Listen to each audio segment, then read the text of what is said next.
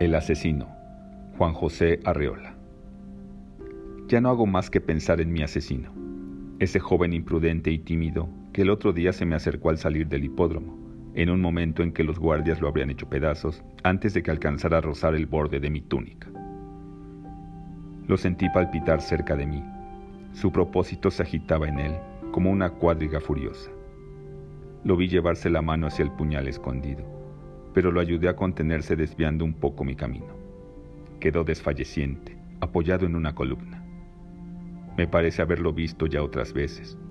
Rostro puro, inolvidable entre esta muchedumbre de bestias.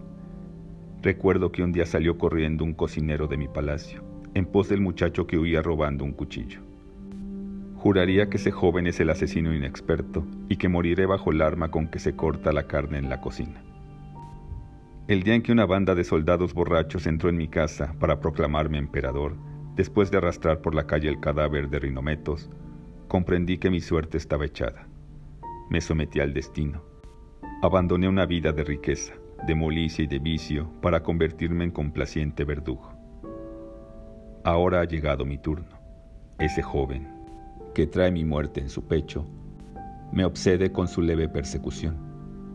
Debo ayudarlo decidir su cautela. Hay que apresurar nuestra cita, antes de que surja el usurpador que lo traicione, dándome una muerte ignominiosa de tirano.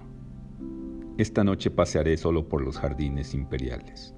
Iré lavado y perfumado, vestiré mi túnica nueva y saldré al paso del asesino que tiembla detrás de un árbol. En el rápido viaje de su puñal, como en un relámpago, veré iluminarse mi alma sombría.